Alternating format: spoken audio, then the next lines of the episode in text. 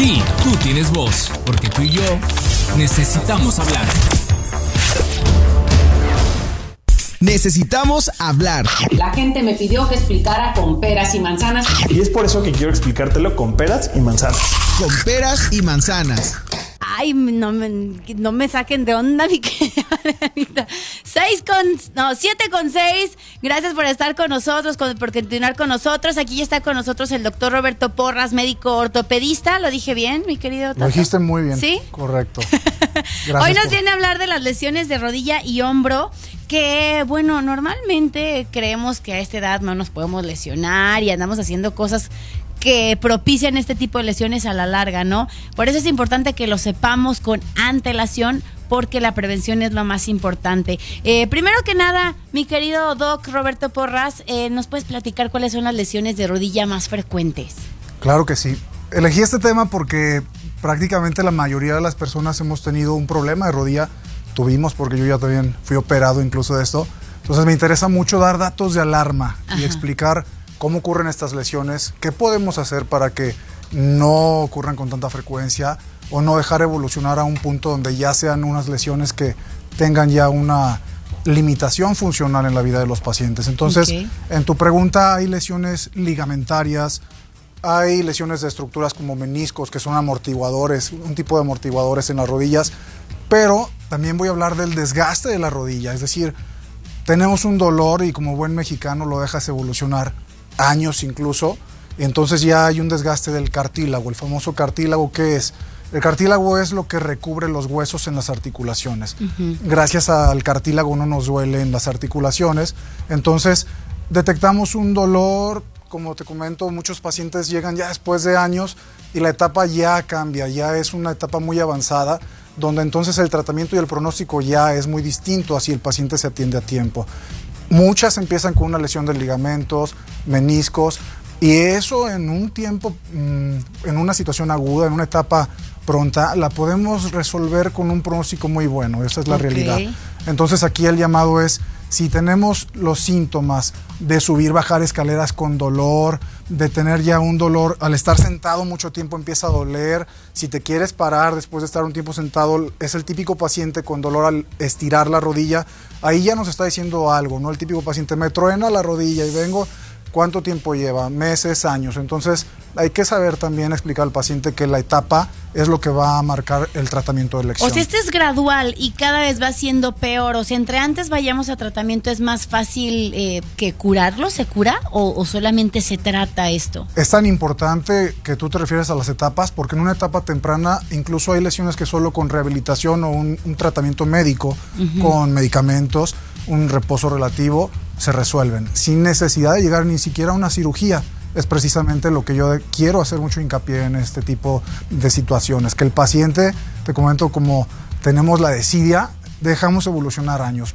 platicamos con Pablo, por ejemplo, de su reto, el dolor de rodillas, ahorita que lo vea y lo salude, estoy seguro que la rodilla de él está mucho mejor, porque hay pilares aquí que tenemos que atacar.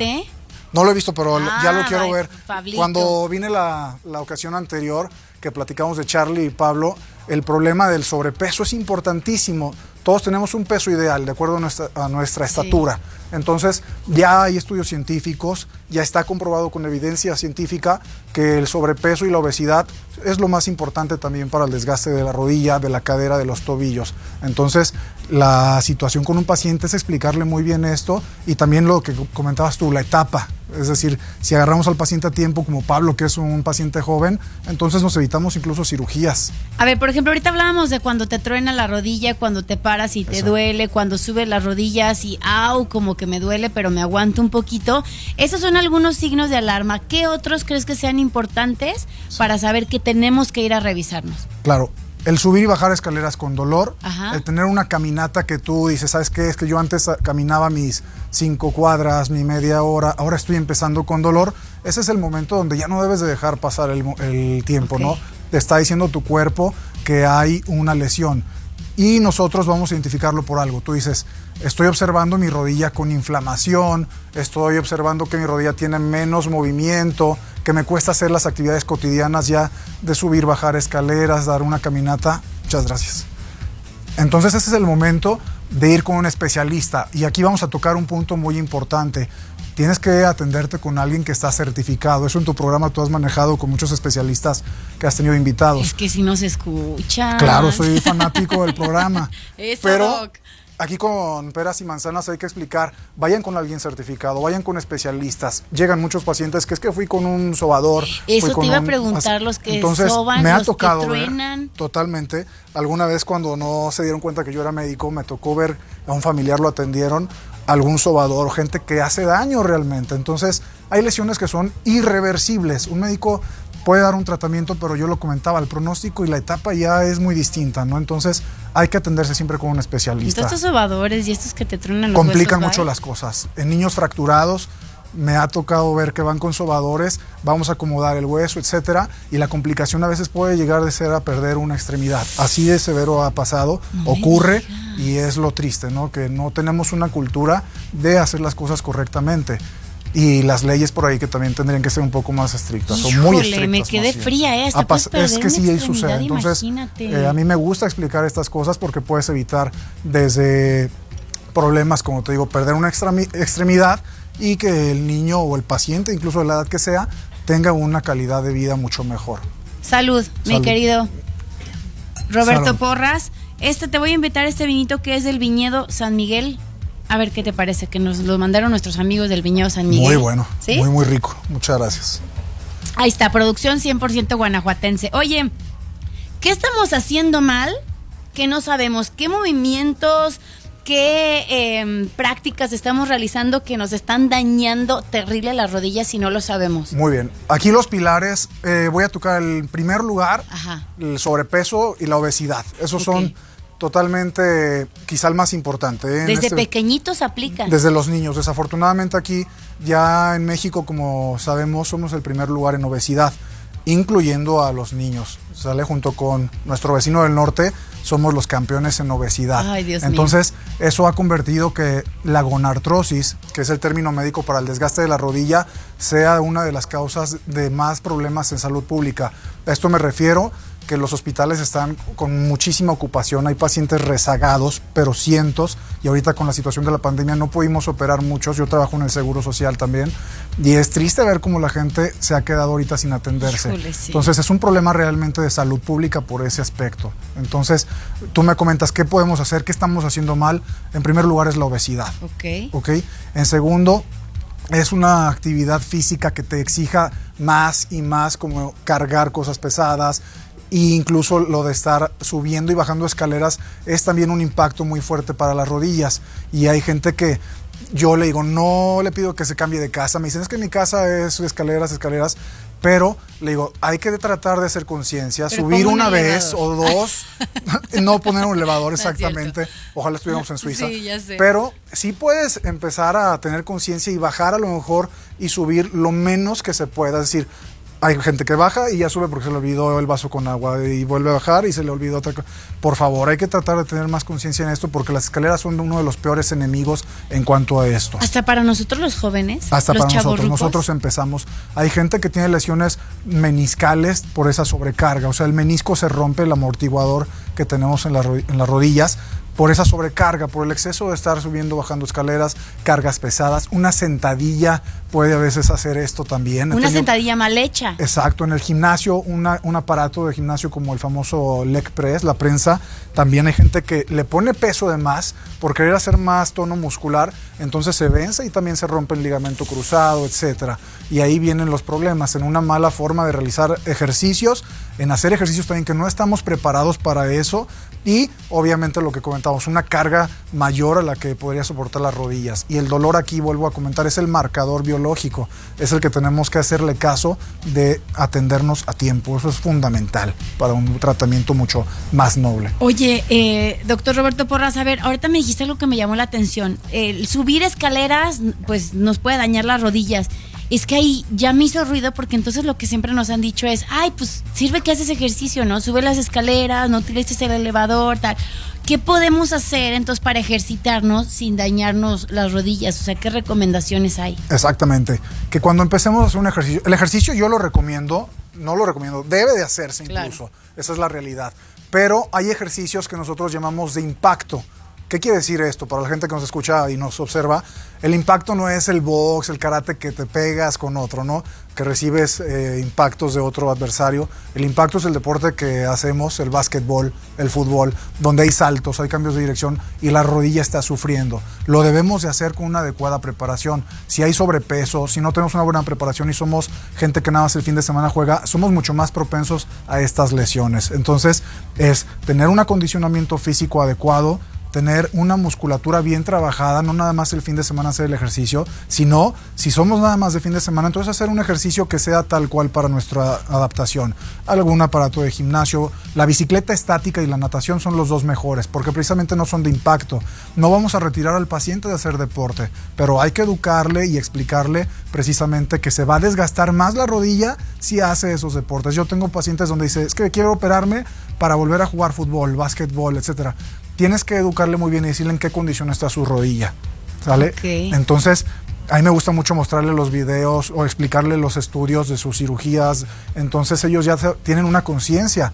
Les dices que francamente la medicina no es magia. Tienen que tener ellos también una parte fundamental. El 50% o más les corresponde a ellos también. Oye, es que aparte el doctor Roberto Porras, para quienes han ido con él, no me dejarán mentir, es de los que te explica. Así, bueno, mi marido fue a checarse también ¿Qué, se checó el tema de las rodillas? Una lumbalgia. Una lumbalgia, tienes razón. La columna, un problema de la columna. Y bueno, es, eres de los que explica así, paso a paso, todo lo que te está pasando, cada detalle, o sea, no te quedas con duda. Y ahorita que hablabas de lo de las rodillas para los deportistas también, que incluso, eh, pues ellos también se lesionan muchísimo la rodilla. Hoy, claro. Charlín Corral se rompió el ligamento cruzado a la rodilla izquierda, ¿no? Ha sido como la nota internacional, de hecho es trending topic. Exacto. Porque es una de las lesiones más comunes en deportistas. Mira, mucha gente que nos escucha y nos observa, a mí me gusta mucho este tema, por eso lo explico. Yo ya fui paciente, ya me rompí el ligamento cruzado anterior, etcétera.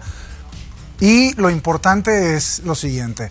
Alguien que jugando fútbol, incluso bajando una escalera, empieza a tener dolor por algún accidente eh, haciendo ejercicio en su vida diaria, se inflama mucho la rodilla durante un día, dos días. Yo le digo al paciente, es muy noble la rodilla, te va a dejar hacer tu vida, en dos, tres días vas, a andar como si nada casi. Esa es la realidad, aunque te hayas roto el ligamento cruzado anterior. Por eso vuelvo a decir que si lo dejan pasar, después queda la molestia de, ay, siento al bajar subir escaleras, lo que platicábamos, ¿no? O al estar sentado me molesta mucho. Pero si no es atendido a tiempo, entonces también los meniscos empiezan a romperse, el cartílago empieza a romperse y ya no nada más es el ligamento cruzado anterior. Porque una persona que se rompe el ligamento cruzado anterior le dará dolor un día, dos días, empieza a bajar mucho la inflamación, pero es una lesión que le va a costar después en su calidad de vida. A tiempo es una cirugía muy, muy noble es una cirugía de mínima invasiva, a veces ambulatoria, lo operamos y lo dejamos ir, pero ya después, si el paciente evoluciona con años y desgaste, ya no es una artroscopía o una cirugía invasiva, ya es prótesis de rodilla. Por eso lo importante de atenderlo a tiempo. Prótesis de rodilla, imagínate. Pacientes de 35 años, 40 años, en ocasiones hay que ponerles una prótesis también.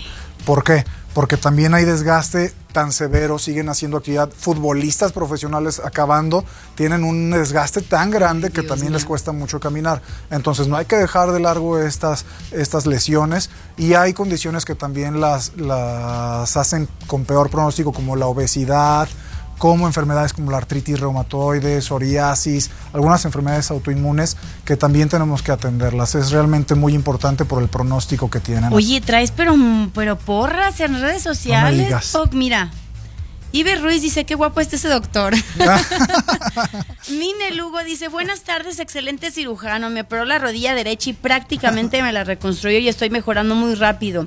La verdad es altamente recomendado. Gabriela Pérez, el mejor traumatólogo. Saludos, Roberto. Karina Lugo, súper recomendado.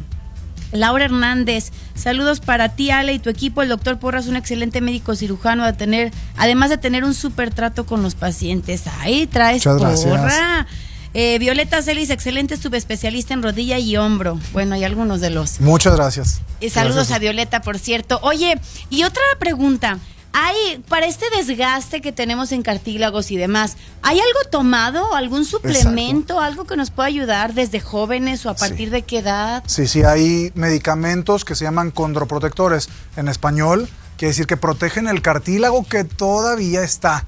Es decir, un médico en esto tiene que explicar que si esto evoluciona mucho, ya es irreversible. O como sea, el comentaba. cartílago no se regenera. No hay nada hasta la fecha que regenere el cartílago, eso es lo malo. Por ahí andamos ya trabajando, pero no hay nada ¿Pero qué, en qué están trabajando? en cultivo de condrocitos, que son las células del cartílago, hay células madre. La realidad es que está en controversia. Aplicamos una inyección cada año en pacientes después de operarlos o aún sin operarse, pero que ya vemos desgaste de cartílago con el especialista, pueden acudir a- en consulta, se hace una viscosuplementación, que es una inyección que se pone en la rodilla cada año.